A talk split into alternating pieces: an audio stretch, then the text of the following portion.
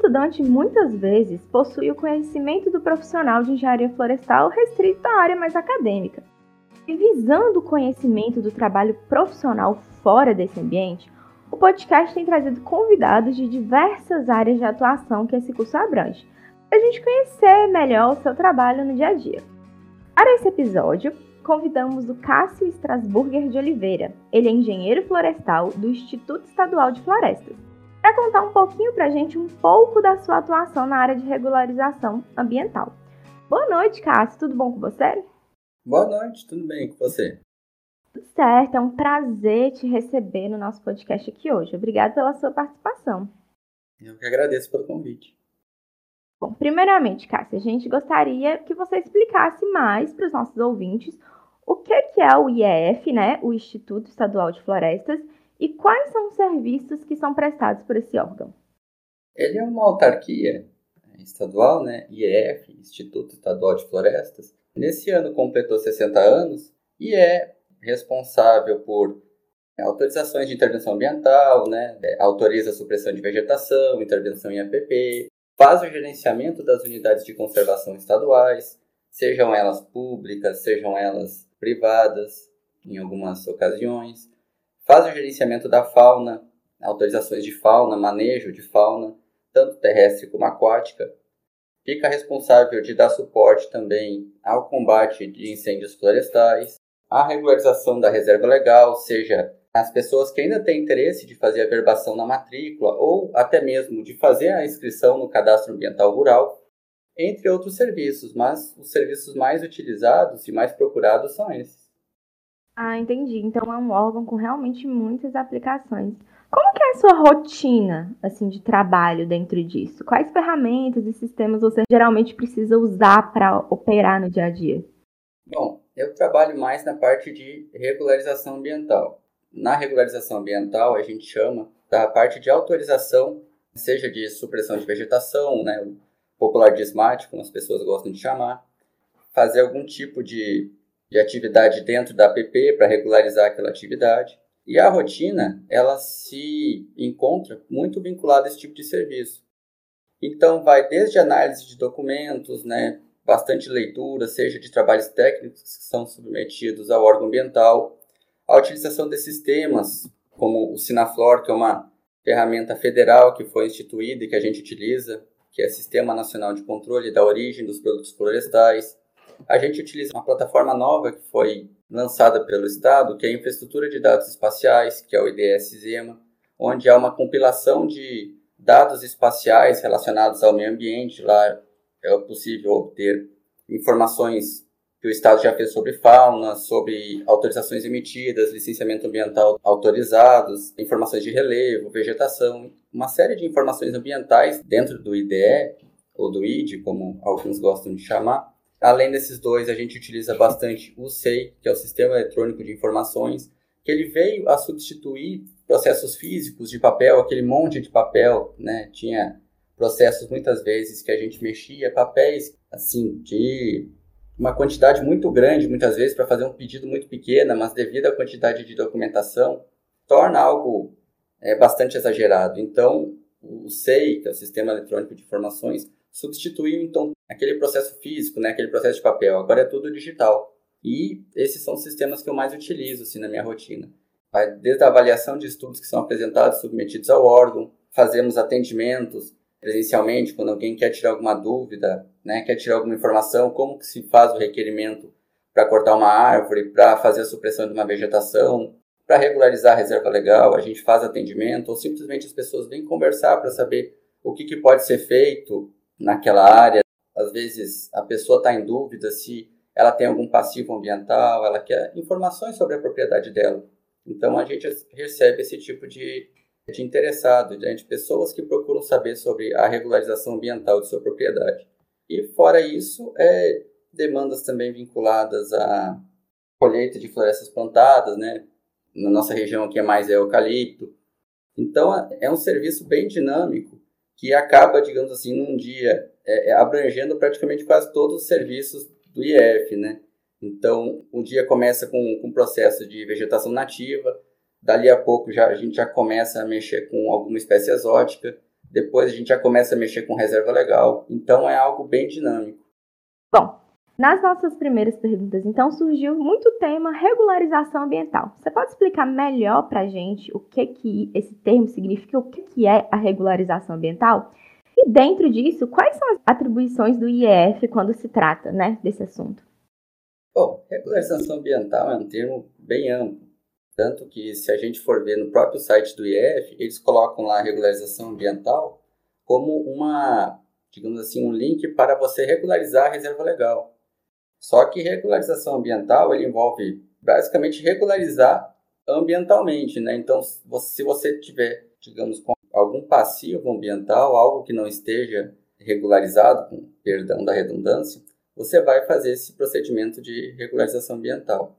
E como que a gente faz isso? Se você tem a sua reserva legal, usando como exemplo a reserva legal, se você tem ela né, nos critérios definidos por lei, você está atendendo aos critérios legais. Agora, se você tem um pouco abaixo dos critérios estabelecidos, né, vamos, vou usar o exemplo aqui de 20%. Se você tem uma reserva legal menor que 20% com relação à área total do imóvel, então você não está em conformidade com os critérios legais, então você vai proceder à regularização ambiental do, seu imóvel, mas você vai fazer a regularização com relação à reserva legal. Agora, se você quiser fazer um desmate né, ou supressão de vegetação, você vai procurar uma autorização, você vai requerer essa autorização, justamente para você fazer isso legalmente. Então, você vai proceder à regularização ambiental do seu pedido de intervenção ambiental. Então, é basicamente você estar em conformidade com os critérios legais, certo? Então, é, ele varia, não é, não é uma linha específica, não é um assunto específico é basicamente ver se o seu imóvel rural, se a sua situação está em conformidade com a legislação vigente ou não. Bom, você já citou alguns tópicos aí, mas quais são os tipos de intervenção ambiental que necessitam da autorização do Instituto Estadual de Floresta? A gente pode resumir em quatro, né? Que é a intervenção em APP, a supressão de vegetação nativa, né? Ou popularmente conhecido como desmate, como as pessoas procuram. A o corte de subbosque, que seria basicamente a existência de uma regeneração nativa em florestas plantadas, e você tem um aproveitamento de material lenhoso, que seria você já fez a sua supressão de vegetação e você não escoou aquele volume de material lenhoso que foi gerado pela retirada da vegetação no período que a sua autorização estava vigente. Então, quando você faz a sua supressão de vegetação, você tem uma licença. E essa licença, essa autorização, ela tem um prazo de validade. Quando você não escoa o material lenhoso nesse prazo de validade, você precisa de uma outra autorização para poder acobertar esse escoamento do material lenhoso, que nada mais é do que a retirada da madeira gerada, da lenha gerada da sua propriedade, né, para qualquer outro destino que você queira comercializar, transportar, enfim. Então, quando a sua autorização inicial venceu, você faz uma outra autorização só para aproveitar aquele material lenhoso para basicamente poder escoar aquele material lenhoso que tinha sobrado da primeira autorização. Então, são esses quatro. É, intervenção em APP com ou sem supressão, APP área de preservação permanente. Intervenção para retirada de vegetação nativa, supressão de vegetação. Retirada de vegetação nativa em florestas plantadas, quando, é, quando tem um subbosque, né? a vegetação nativa começa a regenerar embaixo da floresta plantada. E o aproveitamento de material lenhoso. Bom, você falou sobre as áreas de preservação permanente. Que tal você falar mais um pouquinho disso aí para os nossos ouvintes, para eles entenderem melhor do que, que se trata? É um resuminho básico. Então, área de preservação permanente, ou APP, nada mais é do que uma distância delimitada por lei em relação a um ponto. Esse ponto pode ser uma nascente, pode ser um córrego, pode ser um rio, pode ser uma borda de chapada, pode ser uma vereda. Então, nada mais é do que a distância entre por exemplo, um rio e a distância que você tem que ter de vegetação nativa para esse rio. Seria basicamente isso. Certo. Bom, a gente conversou sobre os tipos de intervenção ambiental que precisam da autorização do IF. Dentre esses que você citou aí pra gente, qual que você percebe que vocês recebem com maior frequência? Quais são os procedimentos e análises que vocês executam até conceder ou não essa autorização? Na nossa região, os mais comuns são supressão de vegetação e corte de árvores isoladas. Corte de árvores isoladas é basicamente quando você já retirou a vegetação e, e sobrou lá basicamente árvores isoladas, árvores esparsas na propriedade. A supressão de vegetação, então, é a retirada da vegetação nativa. Então, existe uma vegetação nativa no local. Para você retirar essa vegetação nativa, você vai entrar com requerimento de supressão de vegetação nativa. Corte de árvores isoladas é a mesma coisa. Para você retirar essas árvores, você vai entrar com requerimento específico de corte de árvores isoladas. O requerimento é o mesmo, mas a, a informação vai diferir. Como assim? Na supressão de vegetação, a gente quer saber a área que você vai fazer a sua intervenção, que você vai querer tirar aquela vegetação. Para o corte de árvores isoladas, a gente precisa saber a área em que aquelas árvores que você quer cortar estão localizadas e a quantidade de árvores que você pretende cortar. Qual que é a diferença desses dois critérios, desses dois requerimentos? Eu vou falar em termos gerais, eles apresentam basicamente a mesma documentação. A principal diferença é que para supressão de vegetação, vai precisar ser apresentado um inventário florestal. Então, vai retirar a vegetação nativa. Aqui tem uma diferença. Se for abaixo de 10 hectares, você não precisa apresentar um inventário florestal. Basta fazer uma caracterização simples da área. Você vai fazer uma estimativa grosseira ali do volume das espécies existentes e você vai apresentar ao órgão ambiental. Quando passar de 10 hectares, você vai apresentar um inventário florestal, porque como já envolve áreas maiores, já envolve uma área em que muito provavelmente a gente não vai conseguir fazer todo o caminhamento da área requerida, então o inventário florestal é a melhor maneira da gente ter uma caracterização mais fidedigna daquela vegetação existente. Então, a documentação, tanto para corte de árvores isoladas, quanto para supressão de vegetação, que esses dois são os casos mais comuns na nossa região, aqui no norte de Minas, é basicamente a mesma. A diferença principal é a questão do inventário florestal. Aí eu faço uma ressalva que recentemente até o corte de árvores isoladas ele teve uma mudança.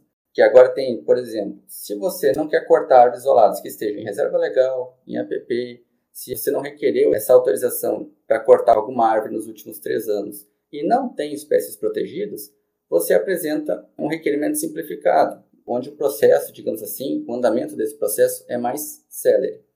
E no corte de árvores convencional, onde já é uma quantidade maior de árvores requeridas para serem cortadas, mesmo não estando dentro de reserva legal, não estando dentro de área de preservação permanente, é possível fazer o corte, mas aí o procedimento ele é um pouco mais, não digo mais complexo, mas exige um, um pouco mais de detalhamento e permite fazer o corte de árvores isoladas, mas que são muitas vezes protegidas por alguma legislação, né, quando essa legislação permite que essas árvores sejam cortadas. Então, na região aqui, são basicamente esses dois que apresentam uma maior quantidade de pedidos. Os dois eles são iniciados e formalizados no SEI, como a gente já comentou, no Sistema Eletrônico de Decisões, ou seja, não há mais a necessidade da pessoa vir ao órgão ambiental entregar toda a documentação em papel, ela pode simplesmente entrar no sistema e fazer todo o anexo da documentação no sistema. Antes podia ser feito por correio também, mas agora a gente só recebe os requerimentos, os pedidos de, de corte de, de árvores isoladas ou retirada de vegetação nativa pelo SEI, Sistema Eletrônico de Informações. A pessoa então vai peticionar, vai inserir todos os documentos lá, onde os documentos a serem apresentados eles constam numa lista no site do IEF, então tem uma lista lá de documentos para cada tipo de intervenção ambiental que você vai requerer, existe uma lista de documentos e está tudo lá disponibilizado no site do IEF, tá? Bem completo. Quem tem interesse, eu sugiro que dê uma olhada lá. Aí então você vai olhar a sua intervenção ambiental que você quer, olha a listagem de documentos, vai juntar todos os documentos necessários e todos os estudos que são necessários, né? Ver se tem exigência do inventário florestal, se não tem, se precisa apresentar uma planta ou apenas um croquis, entre outros casos. Vai inserir essa, essa documentação no SEI. Essa documentação vai ser recebida por alguém, certo? Ela que geralmente despacha para onde que o processo ele tem que ir, qual unidade que ele tem que ir. Chegou na unidade responsável, a pessoa responsável pelo protocolo dessa unidade vai fazer a conferência da documentação, certo? E a documentação também tem que vir acompanhada das respectivas taxas que são incidentes tem explicações também no site do IEF. A documentação estando ok, as taxas também estando ok, o processo será formalizado. Agora nós temos uma resolução onde fala que nós temos até três meses para formalizar o processo. Né? Antes não tinha.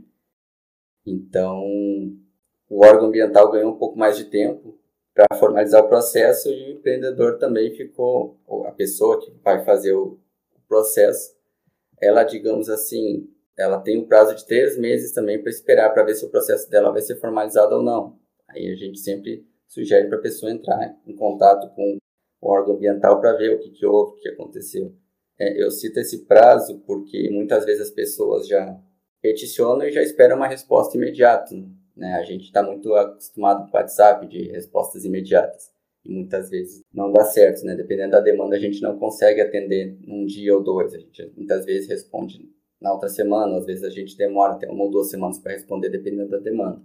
Então, a pessoa peticionou, está tudo ok, ela vai receber uma notificação dizendo que o processo dela foi formalizado. A partir do momento que ele foi formalizado, nós temos um prazo para finalizar esse processo. Tudo regulamentado por legislação. Se não foi formalizado, ele vai receber uma notificação que não foi formalizado e ele vai saber o porquê que não foi formalizado.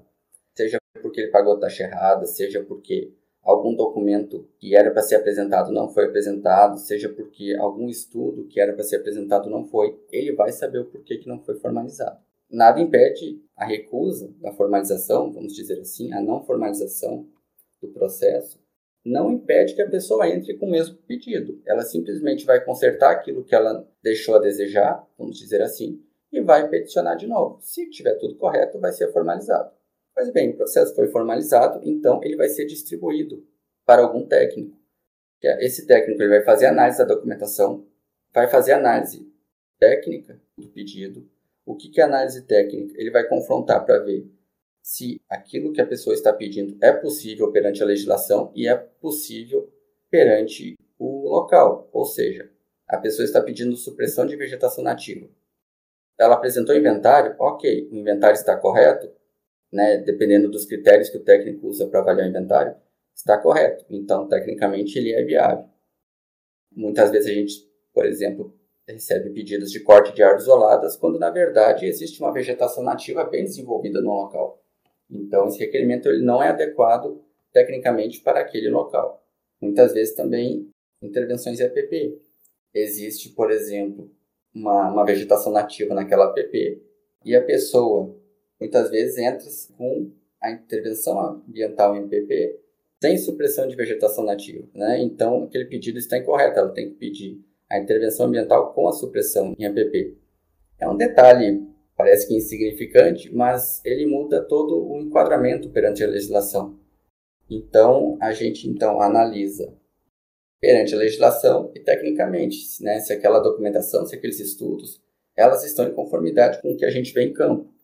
Porque quando o técnico ele recebe o processo, ele faz toda uma análise de escritório, ele vai a campo e ele emite um parecer dizendo se está em conformidade ou não os documentos com que ele viu em campo. Não existe uma regra de como o processo ele vai ser analisado. Cada técnico tem seu critério técnico para avaliar o requerimento. Não existe uma ordem, por exemplo, o processo foi distribuído, um técnico faz análise, depois ele vai a campo, depois ele faz uma outra análise. Não, o técnico ele pode simplesmente olhar a documentação e os estudos e já ir para campo e depois que ele voltar a campo ele fazer uma análise. Outros fazem uma análise minuciosa antes de ir para campo. Então isso varia muito de técnico para técnico e depende muito do pedido e da complexidade do pedido que está ali naquele processo. Há processos que necessitam de um parecer jurídico e há processos que são dispensados de parecer jurídico. Então, se o processo foi dispensado de parecer jurídico, ele tem uma celeridade maior. Se ele for passível de manifestação jurídica, o jurídico tem que pegar, tem que analisar, né, tem que fazer uma manifestação jurídica, o processo ele demora um pouco mais. De qualquer forma, o parecer ele sendo favorável, sendo só do técnico ou do técnico jurídico, o processo ele volta então para o técnico analisar se há alguma taxa pendente. Se há alguma taxa pendente, haverá cobrança antes da emissão da autorização. Se não houver nenhuma taxa pendente, a autorização será emitida. Entendi. No caso dessa autorização ser negada, a pessoa ela tem algum prazo para pedir novamente? Acontece de, de vencer esses documentos ou não? Sim. Normalmente, os documentos eles têm um prazo. Vamos dizer assim, eles têm um prazo de validade, né? Então, muitas vezes você vai apresentar um documento, só que você não pode apresentar um documento muito antigo, porque muitas vezes ou aquele documento já perdeu a validade, ou se for um estudo técnico, ele já não representa mais a realidade daquele local. Então há um prazo de validade. Só que muitas vezes o, requerimento ele não é negado só por isso. Por quê? Se durante a análise daquele requerimento a gente encontra alguma pendência ou alguma coisa, ou até mesmo alguma dúvida, a gente entra em contato com o responsável técnico ou pelo responsável do processo, ou até mesmo com o próprio interessado, para eles justamente sanar essas dúvidas, essas pendências, para justamente a gente conseguir analisar de uma forma completa aquele requerimento. Agora, existem casos onde há é, um indeferimento, vamos dizer assim, naquele requerimento, por questões legais, ou seja, o pedido que a pessoa está fazendo, ela não encontra respaldo na legislação. Por exemplo, um caso comum, a gente pode fazer a supressão de vegetação de Mata Atlântica de estágio médio e estágio avançado? Pode. Existe uma lei específica que a protege? Existe, que é a Lei Federal 11.428 de 2006. Só se pode fazer a retirada da vegetação, dessa vegetação que se encontra em estágio médio avançado, se for de utilidade pública ou interesse social. Né? No caso, estágio médio, se for estágio avançado, só de utilidade pública. Então, a pessoa ela está requerendo um desmate em Mata Atlântica, só que o empreendimento, a atividade que ela vai executar não é de utilidade pública. Então, nesse caso, o pedido ele vai ser indeferido porque ele não encontra respaldo na legislação. Agora, vamos supor, nós vamos numa área de cerrado, onde a pessoa informa que quer fazer um corte de árvores isoladas, ela apresenta um, um inventário florestal. Ou ela quer fazer a supressão da vegetação e ela apresenta um levantamento para fazer o corte de árvores isoladas. Se o órgão ambiental solicitar que ela retifique e ela não retificar os estudos, o requerimento vai ser indeferido justamente porque os estudos técnicos apresentados não são compatíveis com a realidade de campo. Nesses dois casos aqui eu estou dando extremos, mas pode acontecer. Muitas vezes o processo ele, ele é indeferido, né, seja por não estar contemplado na legislação, a legislação ela não, não ampara aquele tipo de intervenção ambiental que a pessoa está pleiteando, ou há algum tipo de deficiência técnica, vamos dizer assim, um trabalho elaborado, onde o trabalho entregue seja muitas vezes uma planta topográfica que não, não representa a realidade de um imóvel rural, seja um inventário quando não há vegetação suficiente para quando é um corte de árvore isolado, vamos dizer assim, ele fez um inventário com parcelas, onde quando deveria ser censo. Então, esses tipos de incompatibilidade levam a um indeferimento. Agora, quando o indeferimento ele é feito por alguma questão legal, ele tem que avaliar se realmente vai conseguir a autorização para aquele caso. Porque há uma lei, há um decreto que inibe ele de conseguir autorização. Então, nesse caso, ele tem que ver se ele vai conseguir enquadrar o empreendimento dele, ou a atividade, ou que ele for fazer no imóvel rural, se ele vai conseguir enquadrar com aquela legislação para que aquela legislação dê amparo para que ele consiga autorização. Agora, se não tiver nenhuma vedação legal, o processo, digamos, foi indefinido por algum critério técnico, ele pode entrar com um pedido de novo. Se ele corrigir aqueles estudos que ele apresentou no primeiro momento, no processo anterior, se ele corrigiu e não tiver nenhum impedimento legal ou técnico, o processo dele vai ser indeferido. Ou seja, nada impede da pessoa requerer autorização, essa autorização ser negada por alguma pendência e o interessado ele corrigir essa pendência e requerer o processo novamente. Não há nenhum impedimento nisso. E muitas vezes, depois dele corrigir essa pendência, o requerimento dele pode ser autorizado sem nenhum problema, porque ele corrigiu aquela pendência, ele corrigiu, digamos assim, o problema que impediu ele de conseguir a autorização no primeiro momento. Então acontece muito isso. As pessoas elas têm requerem uma autorização, ela é negada. Opa, por que foi negada? Tem respaldo na, na legislação? Não, não tem. Então a gente não vai poder autorizar. Tem respaldo na, na legislação? Tem. estudo estava correto? Não. Ele corrigiu o estudo? Corrigiu. Então o processo ele vai poder ser autorizado. E a pessoa pode fazer inúmeras tentativas. Não existe nada que diga você só pode requerer uma ou duas vezes, depois nunca mais pode pedir. Não, você pode pedir quantas vezes você achar necessário até você conseguir autorização. Bom, você já comentou aí um pouquinho, a gente entende que a solicitação da autorização de intervenção e regularização ambiental é um processo bem detalhado, né? muitas pessoas podem apresentar dificuldades na sua elaboração. Então, fala mais um pouquinho aí pra gente quais são os erros e problemas que você vê que são mais recorrentes quando se trata dessa documentação exigida. Eu acho que o principal engano, podemos dizer assim também, é deixar a desejar com relação à documentação, muitas vezes. Quando a gente recebe um cliente e está elaborando esses estudos, não é comum as pessoas falarem: ah, isso não precisa, isso é é uma coisa boba, né? É um detalhezinho. Mas muitas vezes faz muita diferença. Então, você entra no site do órgão ambiental, você verificar lá as instruções que estão disponíveis para leitura, você verificar a relação de documentos necessários para aquele pedido que você vai pleitear. Eu acho que esse é o fundamental, porque essa é a base do seu estudo. Se você não souber as instruções iniciais que o órgão te oferece, você não saber a documentação, que é o primeiro passo que você vai dar para o seu pedido, provavelmente você vai deixar a desejar depois. Então, depois disso, você verifica as ferramentas que o órgão ambiental vai te dar.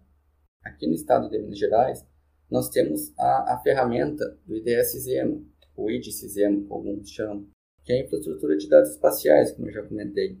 Ela oferece um leque de informações ambientais do estado muito interessante. Ela oferece uma série de informações, seja do inventário florestal de Minas, que foi feito alguns anos atrás, né? Então, você consegue obter informações de como aquela vegetação foi classificada.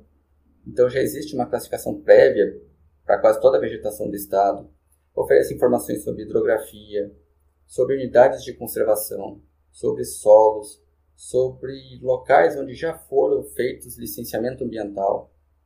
Isso é interessante por quê? Porque muitas vezes, ao fazer a caracterização de uma área, ou até apresentar algum estudo, existe a possibilidade de apresentar o estudo com base não em dados de campo, mas em dados secundários, que é basicamente um, um levantamento dos estudos feitos naquele local. Então, muitas vezes, você tendo acesso a um licenciamento ambiental, que é muitas vezes é um processo bem mais complexo, um processo no IEF, que é de intervenção ambiental, onde trabalha-se com aquelas licenças de instalação de operação e a licença prévia, na hora de licença prévia de instalação de operação.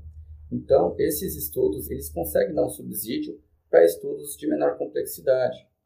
Eu acho, esses três pontos que eu comentei aqui, eu acho que eles conseguem perfeitamente sanar os passos iniciais. Quais são? Verificar quais informações iniciais o órgão oferece, verificar a relação de documentação e estudos necessários e verificar a disponibilidade de informações que os órgãos ambientais oferecem, seja através de plataformas digitais ou seja mesmo indo em alguma unidade administrativa para fazer alguma pesquisa, se possível. Certo. Agora conta pra gente como e por qual setor ou órgão é feito o acompanhamento e a fiscalização dos processos que são realizados pelo IEF. Bom, fiscalização é algo que não é limitado apenas ao Instituto Estadual de Florestas. Praticamente todos os órgãos ambientais podem fazer a fiscalização. A fiscalização ela é algo comum, de competência comum. Então, por exemplo, por mais que o IEF tenha autorizado, certo? O IBAMA, que é um órgão ambiental federal, ele pode fazer a fiscalização. A Secretaria de Estado e Meio Ambiente do Estado de Minas Gerais, através das suas unidades administrativas, né, a Supra, Superintendência Regional de Meio Ambiente, podem fazer a fiscalização. É, a Polícia Militar, que tem convênio também para fazer fiscalizações ambientais, ela pode fazer a fiscalização. Então, a fiscalização não existe um órgão específico que faça essa fiscalização. Ela é contínua e ela é compartilhada por diversas entidades. É claro que existe um acompanhamento maior, muitas vezes, de locais onde houve processos de intervenção ambiental. Então, por exemplo, o IF autorizou em uma determinada área, só que naquela determinada área a pessoa tinha que recuperar a reserva legal. Então, como nós já sabemos que a pessoa tinha uma área autorizada e ela tinha uma reserva legal a ser recuperada, nós acompanhamos mais de perto essa situação. Em que sentido? Vamos verificar o perímetro onde a pessoa realizou a retirada da vegetação nativa, ver se aquela área onde ele fez essa retirada da vegetação nativa é a mesma que ele, que ele disse que ia fazer e que foi autorizada. Se ele tinha uma reserva legal a ser recuperada, nós vamos verificar se houve a recuperação dessa reserva legal é, conforme foi acordado entre o órgão ambiental e o interessado.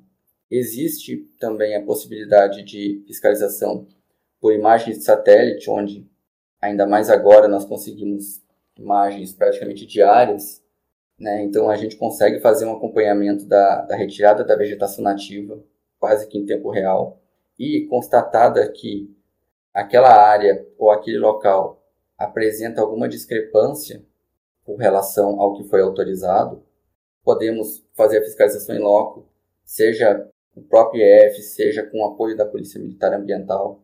Haverá uma fiscalização em loco, justamente baseada em imagem de satélite, ou mesmo sem imagem de satélite, através, muitas vezes, de, de alguma denúncia que chega na Polícia Militar Ambiental. Alguém faz a denúncia de que há algum desmate ilegal. Então, muitas vezes nós vamos no local para ver se aquele desmate foi autorizado, se não foi autorizado. Se foi autorizado, ele está de acordo com a autorização que a pessoa possui se não foi autorizado, como que ela pode regularizar essa situação?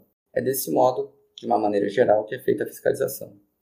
Bom, Cássio, agora para finalizar, nesse nosso quadro, a gente visa mostrar os diferentes caminhos que o engenheiro florestal pode trilhar. Então, você poderia dar alguma dica ou conselho para aqueles que têm interesse nessa área? É uma área bem ampla, então dá para escolher com tranquilidade para onde quiser ir. Tem área justamente de, de inventário florestal. Eu conheço colegas que trabalham só com inventário florestal. Então, por exemplo, para processos de intervenção, eles não fazem o processo, eles só fazem o inventário. Então, seja através só do inventário florestal, onde você entra, digamos assim, como, como contratado né, para fazer só o inventário, ou você fica responsável pelo processo inteiro de intervenção ambiental.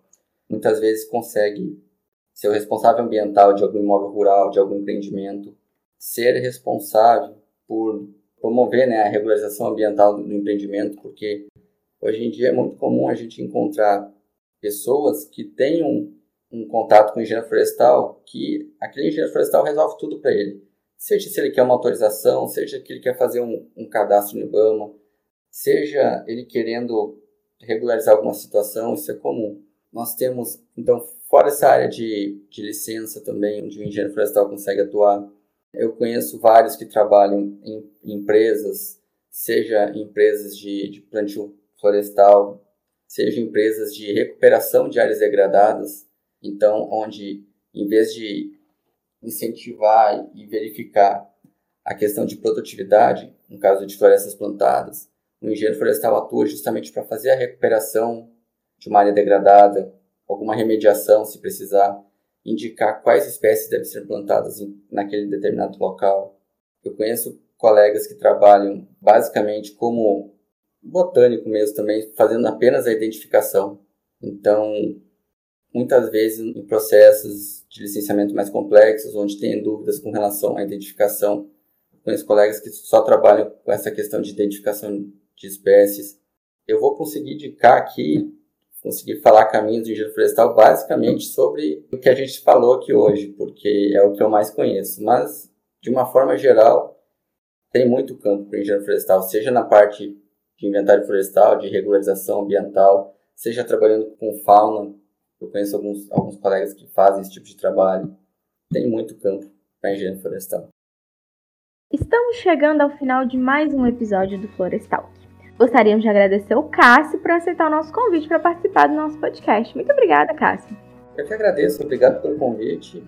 Se precisar, nós voltamos aí. Bom, compartilhe esse episódio com seus amigos e siga a gente no Instagram.